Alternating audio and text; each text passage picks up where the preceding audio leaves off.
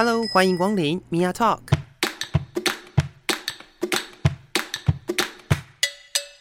每个人都是有趣的书，有着独一无二的故事。一杯咖啡的时间，与你分享生活点滴。Hello，各位亲爱的朋友，欢迎收听性别 Total Talk，我是 Mia。今天呢，我们在节目开始之前哦，想要呃跟大家。公布一个好消息，也就是昨天十六号的时候呢，呃，立法院三读通过了同性的呃家庭可以收养小孩的这个呃相关的条例。那这个其实是走蛮长的一段距离的时间啦，就是嗯，这个法案，也就是我们所谓的呃同婚专法呢，它通过到现在其实已经有三年的时间了。然后，其实在这个过程当中，呃，它只保障了原本的在同性家庭、同性婚姻当中呢，呃，对方的小孩，不管那个小孩是是怎么来的，就是你可以在这个呃婚内收养的部分是是受到保障的，但是没有办法去收养其他的小孩。那终于在昨天立法院三读通过了这项法案，然后接下来呢，其实就呃可以预见就有很多。呃，希望拥有小孩的呃同性婚姻、同性的家庭当中，就逐步逐步的开始会有这样子的一个流程。但其实很多人的担忧，或者是很多人觉得呃可能会出现的问题，我觉得呃，其实我们台湾在收养小孩的这个一个要求，或者是呃评断跟呃非常多的一些嗯评比的一些指标哦，都已经。嗯，算是已经很完善了啦。所以呢，在这个法案通过之后，其实我觉得不太会造成太大的问题。不过，我们就持续的来观察。好，聊完了今天这个我觉得蛮重要的讯息之后呢，呃，今天呢，我想要在节目当中邀请两位，就是现在的大学生。然后，因为呢，他们是呃我们在电台的呃实习生，然后我也今天呢才让他们知道。我是念呃世新大学的性别研究所的，所以我今天就想要邀请两位大学生、大学同学哦，来呃聊一聊，到底大家对于性别研究所，或者是大家对于性别有什么样子的一个问题，或者是希望讨论的地方。那我们就先来收听一首歌曲，在歌曲之后进行我们今天的讨论喽。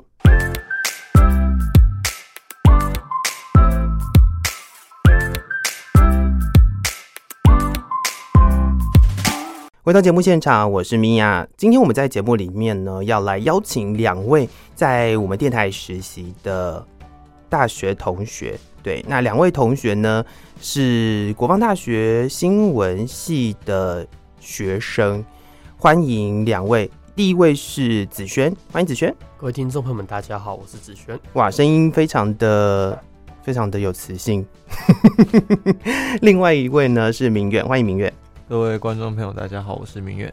大家看不到你了，所以没有关系，是听众。但是呢，呃，我们今天邀请了两位，其实也只是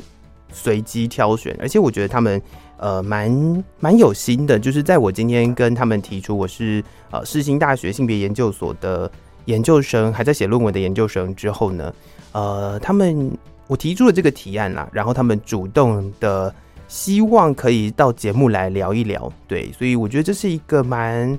蛮好玩的一个机会。我自对我自己而言也是，我相信对他们来讲也是，是吗？没错啊，没错。好，那我想知道的是，从呃性别平等教育法的通过实施到现在哦，其实已经有大概应该二十来年的时间了。你们在求学的过程当中有上过跟性别有关系的课吗？就是可能不管是性别平等教育啦，或者是所谓的呃多元性别的教育啊，这些东西在你们的呃求学的生涯当中是有碰过的吗？请随便一个子轩好了，子轩。嗯，米娅，那像我自己的话，uh huh. 我们是从幼稚园、嗯、国小、国中、高中，其实都有接触到性别教育这一块。那像我现在大学的话，性别教育这块它反而就是变成了选修，不像是我们之前是必修的科目。哦，呃，其实这个这个我觉得蛮好玩的是，是因为性别平等教育法它只有把那个课纲啊规划到所谓的呃所谓的义务教育当中，所以只有到高中啊，这是合理的。但是性别主流化的教育，当然在大学也是希望可以符合某一些教育的标准，所以在大学呢，它就会变成选修，而不是实际上必须要上的课。对，那这个就这是这是另外的体系啦，就是高中跟呃大学之间的那个体系上面不同。那明远呢？明远你有这样子的经历吗？嗯，我是觉得像我们性别平等，性别平等的话，我觉得我们，嗯、我觉得我们台湾自己的上课的方式好像跟国外不太一样。像国外的话，他们都是持续的有在上，而且它是融入课程的。像台湾感觉就是断断续续，而且会。就是偶尔才会提到，才会讲这样，就会觉得说我们好像在这块不是特别的重视这样。哦，了解了解，对，所以呃，我想大家刚也听到了，就是我们在通过这个性别平等教育法到现在，其实也是二十年了，二十几年了。然后呃，在这个二十年来哦，其实台湾的教育，台湾的很多跟性别相关的教育，跟呃所谓的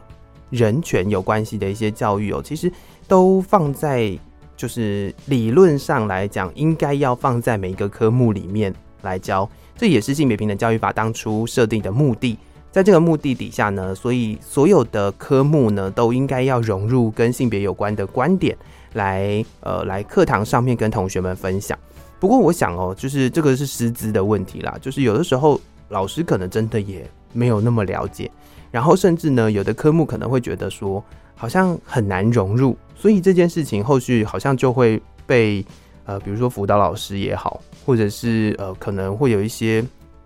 特别的、特别安排的老师来上这样子的课程。对，这也是我相信，呃，我觉得明远刚刚提到的那件事情蛮重要的啦，就是其实大家都应该要透过在不同的科目当中去接触到跟性别有关系的教育。对，好，那这个是你们自己本身的。就是求学的过程当中所经历的嘛。那我想在呃，就是在这一段过程当中，你们应该也都上过不少课，然后你们也有接触过蛮多的的一些跟性别有关系的一些呃，可能主题也好的一些讨论吧。那你们对，我们要进入到实际上的主题了。你们对于不管是性别研究所也好，不管是呃，对于性别。平等也好，或者是性别的其他的领域也好的一些疑问，那从谁开始先？子君要不要先？那米娅，我想请问一下，就是我们的性别研究所啊，就是像今天我刚刚听到米娅你这样有讲有这个研究所之后，是我去稍微的查了一下，但是它其实给我的方向是它好像非常的大，非常的复杂，让我有点不知道。怎么去思考这个研究所？因为我们就我之前所受的教育，我觉得三性之间我们的问题啊，就是只要你提倡尊重包容，那其实大部分的事情都可以迎刃而解。哦，但是我比较好奇是，像性别研究所，我有看到他们有一个研究的案子是讲网络性别暴力的。嗯哼，那我就是有点好奇是。网络性别暴力，它真的可以靠我们所提倡的尊重包容这样子很简单、很简单的思想去解决吗？还是它其实性别研究所有教导我们，我们该如何的去解决各类型不同，就是我们其实想不到那个东西，它是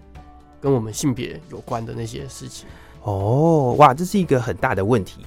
就是我觉得它可以从几个面向来讨论。第一个就是，呃，你刚刚提到的，你觉得从这个你求学的过程当中所看到的，就是在性别研究所，而且你还去查了资料，我觉得很棒。就是性别研究所当中，它可能会触及到的领域很广，然后可能跟你刚刚是提到说，跟原本可能大学的学程不太一样，是吗？对，嗯。我想这个部分蛮有趣的，它也可以呼应到你后面的问题哦，就是因为它是一个研究所，所以呢，研究所它有什么呃重要的地方哦？研究所其实是一个学术单位，就是它是一个做学术研究的地方。那学术研究跟实际上的实践其实是有有一个差距的。对，你刚刚提到有蛮多的地方是我们该如何去实践嘛，就是在生活当中如何去做。对，但是研究所他要做的事情呢，他其实是去呃探究在某一些现象或者是某一些状况底下的一些嗯可能哲学式的问题。那当然是会有一些提问，比如说像你刚刚提到的网络性别暴力，好了，那网络性别暴露暴力的这个部分，我觉得呃它就是会触及到几个不同的面向。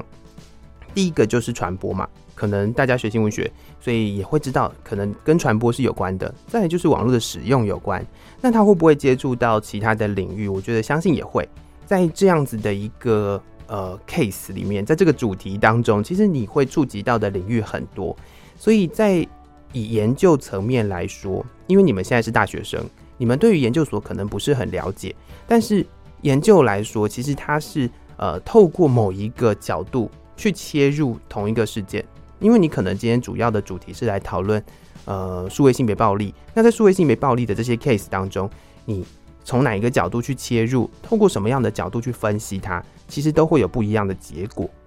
对，所以这是研究的部分，是跟实践比较不同的。所以我觉得，呃，你要说在性别研究所当中教你如何去相处，或者是如何去达到某一些。呃，尊重、友善、包容的这个目的哦，其实我觉得并不是这样，而是教你怎怎么样去去做研究，怎么样透过呃性别研究的视角去看很多社会上面的事件，所以它又可以呼应到你后面提到的这个部分是，会不会有很多事情是我们没有注意到，但它其实是有性别的意涵在里面的嘛？呃，会，绝对会，因为所有的事情。其实它都可以透过性别的角度，透过呃人文社会科学的角度，透过很多不同的角度。因为有的时候我们在看不同的主题的时候，其实透过你所学，透过你不同的一些观点哦，它可以做出不一样的研究了。说实在就是这样。嗯，这样有回答到你的问题吗？嗯，那我觉得其实米娅的回答让我觉得。我自己了解到了很多，嗯，因为像是刚才有讲到性别研究所的本质是在于探讨问题怎么产生的，而不是该如何去怎样的实践。我觉得这让我对性别研究所的兴趣又提升了蛮多的。哎、欸，其实我觉得这个不是只有性别研究所，这是就是所有的研究所都差不多是这个逻辑，就是研究这件事情本身跟实践它其实是可以分开的。当然，我们会期望，呃，研究做出来之后对社会有所贡献嘛，也就是对于大家在社会上面的实践是有帮助的。对，那呃，这个帮助不见得是立即可以看到效果的。有一些研究其实是点出问题的，比如说像社会学，呃，为基础的研究，通常就是在点出问题的。对，那社会学研究里面，他们就会提到很多跟呃可能社会看到的一些现象啊，然后这些现象会造成什么样的问题，然后他们把这个问题给拆开来。对，社会学做的事情比较像是这样啦。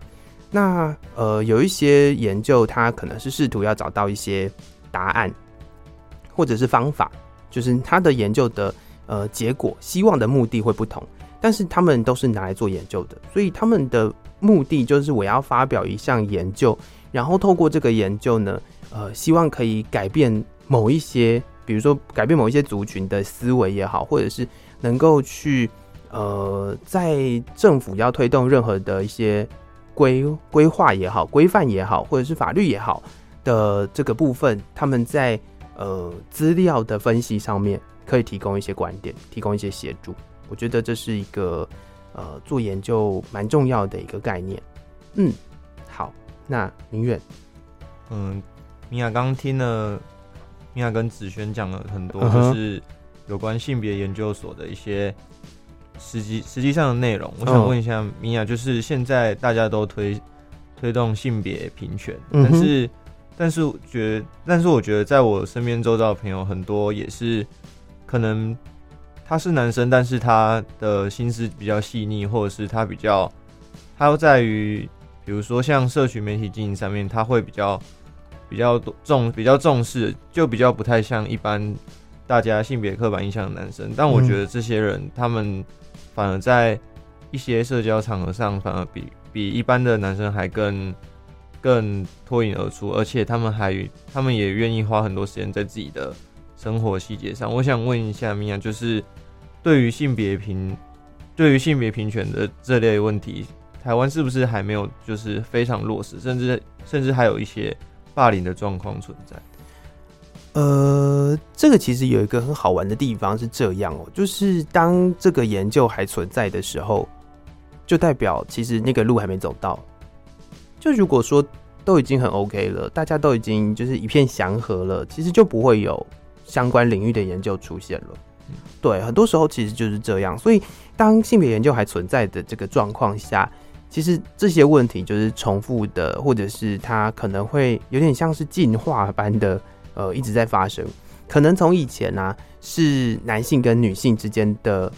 的一些讨论，比如说女性的权利也好，比如说呃女性参加，可能大家或许或多或少都有听过，以前的马拉松是女性不能参赛的嘛，然后后续当然是有一些抗争啊，然后呃有一些呃后续的一些性别运动，然后才变成说可以参赛，然后再来就是投票权也是很多的权利，其实都是透过这样子一点一滴的来。改变来争取的。现在回头去看女性投票权这件事情，你不会觉得很落伍吗？会吧，就是这样啊。其实很多时候，随着时间的推移哦，有很多的政策跟很多的行为，或者是很多的规范哦，它都会改变的。然后在这些改变的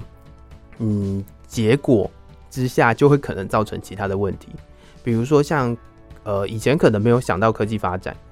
但是呢，在科技发展的现在这个当下。可能就会出现，好像你刚刚讲的，在社群媒体上面的一些经营，或者是刚刚呃子轩提到的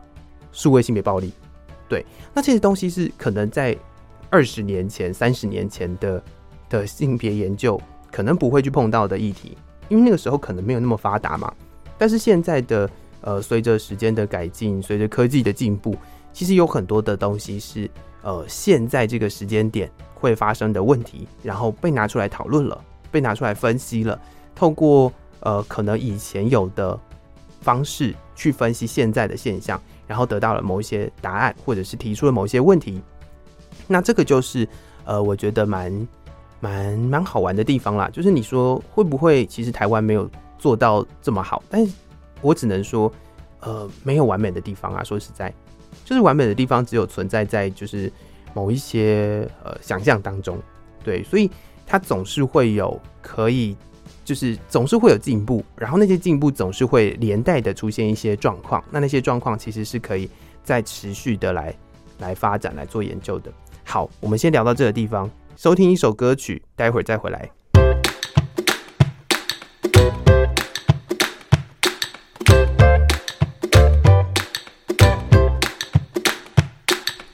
回到节目当中，我是米娅。今天呢，我们在节目里面呢，为大家邀请了两位我们电台的实习生，然后他们也是现在目前的大学生。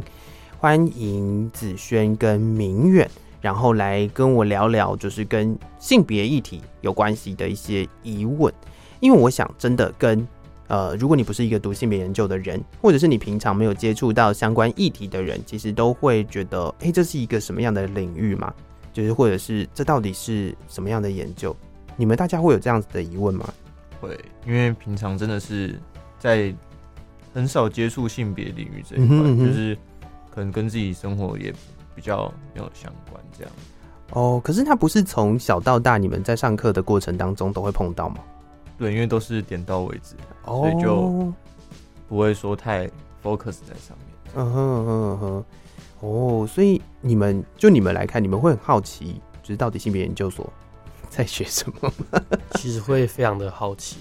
哦，像你你自己，像子轩你自己不是有去查资料吗？对，那你查资料的时候，你是透过什么样的方式去去找跟性别研究所有关系的资料？那其实我在自己查资料的习惯嘛，嗯，我觉得你与其去查那个东西，你不如去查它的。他的实际作为，或是他的论文啊，或是那些，所以我想了解性别研究所他是做什么的时候，我是直接去找找论文那边出来的论文去看他们到底是在做什么。但是我自己发现是范围是真的很广，所以就有点惊吓到。嗯哼嗯哼，那明远呢？嗯，我也是，我也是觉得说，就是光听性别研究所这样，其实觉得东西真的是很广，就是很想，就是很想知道说性别研究所究竟它是在研究什么，究竟它里面的，就是在未来之后想是可以做什么用途这样。哦，哎、欸，这个好务实哦，就是呃，好，我先先讲其中一个很有趣的事情。呃，我们研究所啊，常常会被大家叫做性平所。对，就是大家会觉得性别研究所呢，就是性别平等研究，但其实好像不是哦。性别研究它触及的领域蛮广的，所以它也不只是在讨论性别平等这件事情。对，所以我觉得性别平等当然是一个呃，我们讲性别主流化一个很重要的一环嘛，就是大家在学生的这一段过程当中，你可能会接触到的，比如说呃，可能认识性别。好，认识性别当然是一个很基础的东西。那可能在你的生命里头哦，会可能你在求学的阶段也有老师会上到一些，比如说像同志教育也好。但你们认识什么叫做什么同性恋啊，或者是呃其他的性别？像你呃子轩刚刚在前半段的时候，我们刚刚在听音乐的时候，我还特别问了一下，就你在前半段的时候有提到那个三性，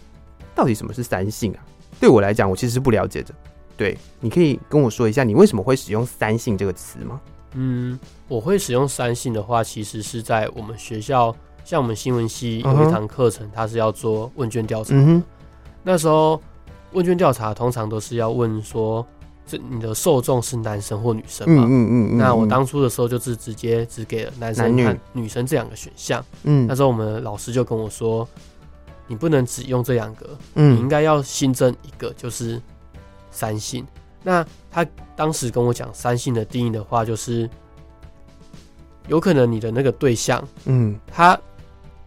自己觉，嗯，应该说我们有一个性别光谱嘛，嗯哼嗯哼，我们会把偏男生那边的就是偏蓝，嗯，女生的话那边就是偏粉，嗯嗯嗯。那三性的定义的话，就是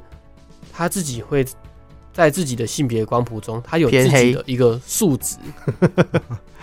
哦。诶、欸，那这个倒是我没有听过的说法，因为我们我们自己啦，我们自己不会叫它三性，知道吗？就是我们自己，其实我比较比较喜欢的写法是男性、女性、其他，其他就是其他，对。然后通常其他会伴随着一个可以自己填的格子，对对对对对，这是这是我们在。呃，处理的方式上面会比较好的办法啦，就是我不会把它变成叫做三星，但是呃，其他它就变成是你要么你就是自己填，要么就是呃，不是上面那两个选项，对吧？我们我们可以理解其他就是上面的选项没有办法符合我的标准嘛，对，所以我就会选一个其他。那不管有没有让你自己填，那它就是其他。这是我的想法啦，这是这是也是我们呃在性别研究所。这一段期间，其实我们看到蛮多的呃问卷调查会做的事情，所以你刚刚提到三性的时候，我还是想说是什么？对，就是什么？那呃，你刚刚有提到就是性别光谱嘛？但性别光谱这个概念也也有一段时间的啦，就是它除了讨论性别认同，当然你刚刚提到的性别认同的部分，就是你你的性别认同是男性、女性或其他，那另外一个就是性倾向。性倾向你喜欢的比较偏向同性、异性还是其他？对，那这个这个也当成是光谱。然后再就是性别气质。那明远在上面的那个部分有提到性别气质。那气质其实呃，它就没有男性、女性，而是可能阳刚气质或阴柔气质，然后还有其他。那或许呃还会有更多更多的分类出来。但是简单来说，就是性别认同、性倾向，然后呃性别气质。类似这样，然后生理性别哦，对，还有个生理性别。那生理性别的概念，其实大家就更容易理解，就是器官的部分。对，所以呃，以往大家会觉得生理性别就是男性、女性，但其实生理性别的部分还有另外一个，嗯，另外一个可能的存在耶，大家知道吗？米娅是说可以改变？No No No No No No No No No No，它有另外一个生来就如此的存在。叫做兼性人，就他同时拥有男性的生殖系统跟女性的生殖系统。那还是第一次听到。哦，这个是其实呃蛮有趣的一件事情是，坚信人或者以前会叫他阴阳人。那这个概念是这样子，就是他在出生的时候，你的生殖系统就有两套，而且两套都是可以就是正常使用的。然后呢，呃，通常会遇到一个问题，就是父母会把他们希望留下来的那一套留下来，然后在小孩的时候就拿掉其中一套，类似这样。对，那也有在国外可能会让他保留，保留到。小孩自己决定要留哪一套，然后再留，那也有都保留的，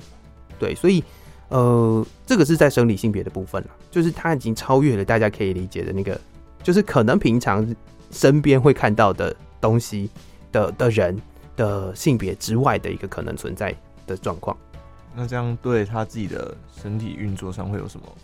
影响吗？呃，不会啊，就是他就是同时存在啊，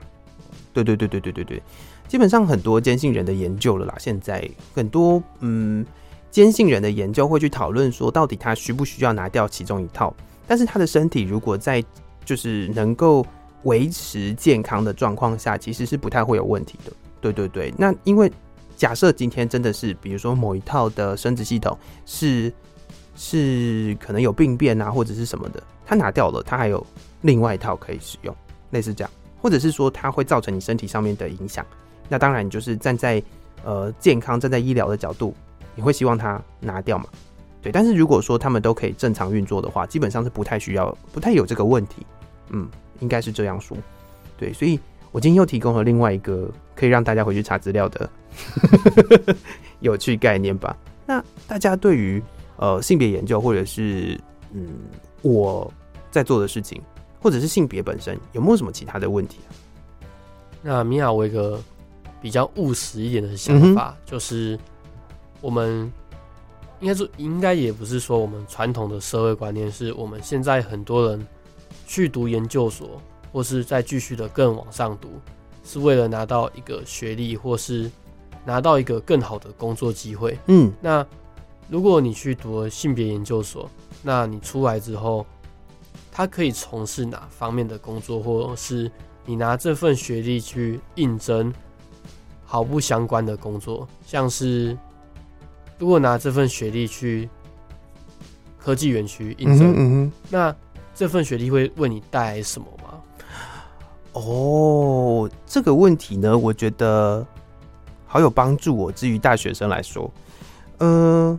我先回答最我自己脑海里面第一个浮现出来的的的答案哦，就是研究所学什么，其实跟你实际上的工作没有太大的关系。有的时候是这样，而且绝大多数的人都是这样，就是不管你研究所读的是什么，它可能跟你实际上执行的工作没有太大的关系。但是如果今天你的工作跟你的所学要结合，或者是你的工作跟你的所学要有一点点的关联的话，呃，它能够为这个社会带来什么样的帮助？我觉得蛮有趣的一件事情是，你刚刚举的是科技公司，对不对？那我们就回头来谈科技公司里面需不需要性别观点？有的时候呢，在呃某一些东西的设计上，比如说软体的设计，像现在可能谈到很多 AI 的部分，好了，假设我们在讲 AI 的城市设计来说，那 AI 的城市设计，当你没有性别的一个概念放到这个城市设计里面的时候，大家都会倾向于使用呃所谓的主流性别。我不晓得大家对于主流性别的概念有没有有没有？大概在学生的时期，可能会有人提过。大部分讲到的主流性别其实是男性。那在这个设计上面，假设你是一位呃性别研究的研究研究所毕业，或者是你是做性别研究的人，然后你进了科技园区。我的我有我有科技园区，当然是我要有某一些专长嘛。比如说我会写 Python 之类的，就是我会有一些专长。然后我透过这个专长，然后我是学性别研究的，我进到这个地方来，我在。接下来我所创造的，我所做的这些城市也好，或者是在这些呃写出来的东西也好，是不是就会跟原本大家习惯的东西有可能有不同的呃一些变化了呢？对，就比如说，嗯，在科技产业以往女性比较少，但是现在其实不管在美国也好，在台湾也好，其实有蛮多的机构。都在推行呃邀请，就是女性的族群进入到科技产业。对，不管是所有的领域，都希望有女性的身影。对，所以，嗯、就就这一点来说啦，其实我觉得它就是一个不同的性别改变。那你说性别研究会不会对于呃接下来去嗯去比如说谋求一个职业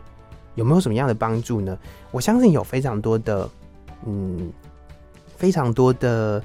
的职业，他是不会看你是读什么研究所的。我觉得，就是当你把研究所当成是一个只是必备的学历的时候，它就不是一件必要的事情。但是我相信，在性别研究的这个训练底下，可以让接下来的工作多了一点点不一样的视角。对，这是我自己的想法。甚至我现在在做节目就是如此啊。对啊，有的时候大家可能没有想到的事情，就会透过这样子的方式被实践嘛。嗯，还有没有其他的想法？那米娅，我想问一下，因为米娅平常工作就是像这种节目制作是这样。那我想问一下，为什么是是什么原因想让你就是去读性别研究所？就是有点像这种斜杠青年的。哎、欸，性别研究所不太像斜杠了，但是他他其实呃，我当初会去念研究所。主要的原因也是因为身边的朋友觉得他有去读，然后觉得蛮适合我的，然后就推荐我去读，然后就报了，然后我就去读。对，我，我有点像是呃歪打误撞进到了性别研究所，但是我在读完性别，就是在读性别研究所的过程当中，其实学学到的东西蛮多的。对，而且我一开始或许也会像大家想的一样，就是可能这就是学一个性别平等啊。对啊，就是哦，就是学一些性别平等的东西啊什么的。但是性别研究其实远大于这些东西。性别研究它，呃，至少以我们学校来说，世新大学的性别研究所就区分了呃性别与文化研究、性别与政策研究跟性别与呃传播研究。对，那从这三个不同的领域出发，跟性别做一个互相的呃，就是。讨论其实都会是有蛮多的领域发展，所以你就会觉得说，好像性别研究的领域有哇，真是无远弗届，因为所有的东西都可以有性别视角，所以当然会让你觉得无缘佛界。所以你得要找到一个呃你自己有兴趣的领域，然后透过性别研究的角度去去分析它，去对它做研究，然后你才会才会在这里面找到一个你自己呃，我觉得那个是定位的问题。对对对对对。那实际上就跟之呃接下来的就业，我觉得就没有太大的关联了。好，聊到这里，我们先听一首歌曲休息一下。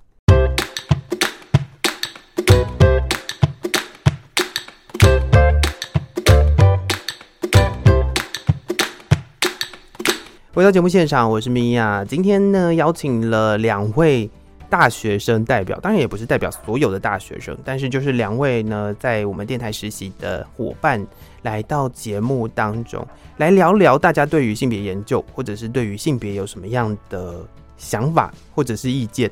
那刚刚呃子轩跟我说，他有一个想要问的问题，请说。那米娅就是因为刚才也有听到米娅说自己已经在写论文了，嗯嗯嗯嗯，那也刚才也听到米娅说。性别研究所，它的领域是非常的广，是多的东西，它都可以跟性别研究有上关联。嗯，那就很想请问一下，米娅的论文，它其实你说我的方向吗？对，它是哪一个方向？哦，这个可能要在我们只剩下十分钟的时间内，这个可能要在三十分钟或者到一个小时才有办法做这件事。呃，我的方向吗？其实很简单啦，其实我做的是文化研究，然后我在文化研究里面的。呃，部分我比较偏向做文学分析，对，所以我会有很多的，比如说呃，电影跟小说的摄取，就是这个就是我的研究的资料。米娅的意思是，像是《红楼梦》有所谓的红学，嗯哼，那就是把把《红楼梦》当成是一个研究的题材，没错，就是这样。呃，理论上红学呢，它也是文学，但是红学又比又又比较偏向于我们另外一个提到的东西，就是红学是可以透过《红楼梦》去做不一样领域的研究的，懂吗？就是你可能是《红楼梦》里面的文学分析，可能是《红楼梦》里面的呃，可能角色的，好，可能你精神分析的领域就可以去讨论那个角色到底有什么样的，就是童年阴影啊，或者是之类的，就是透过这个不同的领域的角度去出发，但是它的呃内涵是是处理它的素材是处理《红楼梦》。对，我想你要表达的意思应该是这样，但是我要做的事情其实。呃，有点类似这样啦，但是就不会，就不一定会用到像《红楼梦》这样子，就是很多人聚集在一起的文学，而是或许我可能就是挑呃我自己比较有兴趣的文学来处理，然后来做嗯里面的分析。但是分析使用什么样子的理论或者是什么样子的视角，其实又又是另外一件事情。对，它又变得更更复杂了一点。嗯，那那。米娅的意思是，其实米娅做这个研究，它其实是更广泛的，它不是局限在于这个故事它角色的定位去思考这样子吧？呃，我觉得不能这样子来讨论文学分析，对，因为文学分析它本身牵涉的层面有点广。那我自己来做的话，我做的是恐惧文学，就是科幻里面的。恐怖小说或者是恐怖电影的情欲分析，所以就是你看了，我又切了，我又切了，我又切，就是你从可能科幻大的广泛广义的科幻里面去讨论，呃，再小一点的恐怖，然后恐怖文学当中的某一个领域里面的呃，可能在剧情当中处理的跟情欲有关，跟呃，就是我可能就会比较少偏向比较少讨论。所谓的性别平等，而是我比较想要处理的是跟欲望的实践、欲望的呃一些呈现的方式比较有关系的的一些分析。那这就是呃，可能光是理论的部分就就就就是要就有很大的篇幅去讨论它。但是呢，呃，我想表达的是，其实它领域很广，但是因为你要做一个研究，你就必须要再缩、再缩、再缩，所以它就会变成。呃，讨论的东西可能或许会在会在呃更聚焦一点这样子，嗯嗯，大概就是这样。那对于这件事情，大家是不是一头雾水？其实呢，我很少跟大家讲这件事的原因，就是因为每个人听完之后就会一头雾水，就会觉得天哪，你刚才讲什么哇？就是对，就是这样。我之前曾经邀过另外一个 podcaster，他也是做性别节目的，但是他比较偏向社会学。就他是一个做社会运动的人，然后他也是社会学领域的，然后呃，他在讨论的东西可能是社会现象，然后我们两个人呢曾经有聊到说，哦，就是呃，可能论文有一点进展的时候，会在节目当中跟大家分享之类的，然后他就阻止我做这件事，因为他跟我说，那个讲了也没有人听得懂，到底在讲什么？对，有的时候就是这样啊，就是我也好，你说我可不可以透过我所学的东西在节目上面运用？会，因为我常常会在节目里面跟大家分享很多跟电影有关系的一些资讯，然后我去分析一部电影，我可能会去分析一部小说，然后在节目里面跟大家讨论我的观点，大概是这样。我觉得这是这是我觉得蛮有趣的地方，因为有的时候我们没有办法从呃，应该说我们平常在看这些电影或者小说的时候，我们不一定会出现性别观点，但是性别观点是什么？其实有的时候就会变成说，那透过我的节目。我跟大家分享，然后有的人可能就会觉得，哦，我我不同意你这个说法，那就讨论嘛。这就是研究一个很有趣的地方，就是它可以讨论，没有人的观点是绝对正确的。对，大家接下来应该，呃，逐步逐步的也会发现这件事情，就是你在社会当中看到非常多的论述，它都是正反两面的，嗯，也也可能会除了正反之外，还会有很多只角，有没有？就是它有各面向，所以它没有绝对的对，或者是绝对的错。对啊，所以，呃，就是端看你如何去论述它，这就是我觉得在做研究蛮有趣的地方。那我也同时觉得，呃，研究所这件事情本身啦，它就是一个学术研究嘛，所以它当然是面向会非常多。它训练的是思考的能力跟做研究的技术。对，我觉得蛮蛮有趣的。有机会的话，大学毕业要念一下研究所哟。我觉得这是给大家的一个小小的，呃，不能说提醒啦，就是呃，大家要想到说，就是研究所不是只是一个文凭，它可能还代表着就是你在这个领域里面的付出。对，有的人可能在读完研究所之后就觉得，我不想再回头看这一段，但是有的人会觉得说，哎、我回过头来去看这一段研究所的历程的时候，其实是觉得对你的人生是有帮助的。对对对。欸、突然间变成说教了，这样 有点感性了。对对对对对，哎、欸，最后的一点时间，还有没有什么问题想问？有吗？没有。好，子轩，你好像有什么话要说？那米娅就是，我想再请问一下，就是、嗯、因为米娅是做电台的，那电台今天早上跟米娅聊天的时候，也有讲到，其实二十四小时随时都会有听众来。打电话过来，嗯嗯嗯嗯，讨论像节目相关的事情啊等等。那刚才米娅也讲到，在说电影的时候，把我们大家都所不知道的性别观点带进去讨论之后，整个电影的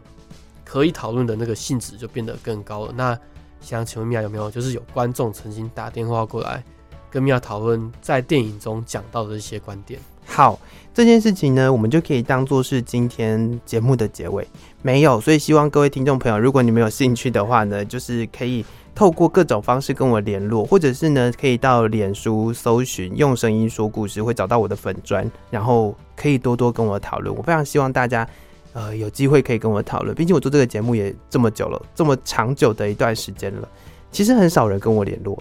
说实在，我觉得有点难过，但是，但是。但是我还是希望大家可以有机会跟我聊一聊啦，对啊，就像你们可能今天没有这个机会聊到的话，你们也不一定知道，就是性别研究做什么，或者是呃，也不见得会知道说在你们生活当中的一些性别的问题，你们可以用什么样的观点去处理，对啊，对啊，对啊，所以这是嗯，我觉得蛮蛮有趣的，然后也非常谢谢你们两位今天到我的节目当中，虽然你们。就是问问题的的时候，会让我觉得，嗯，就是还很生涩，但是没有关系嘛，实习生嘛。对啊，对啊，对啊，就是呃，不用太拘谨啦。有时候就觉得你们两个好像很不熟，这样明明就同学这样，所以也是希望，呃，有机会的话，就是还可以有更多的讨论，或甚至嗯，你们接下来有什么问题，也都欢迎再跟我聊一聊。好。今天就为大家安排到这里，非常感谢各位听众朋友的收听，也谢谢子轩跟明远，谢谢你们，谢谢。嗯，我是米娅，我们下次见喽，拜拜。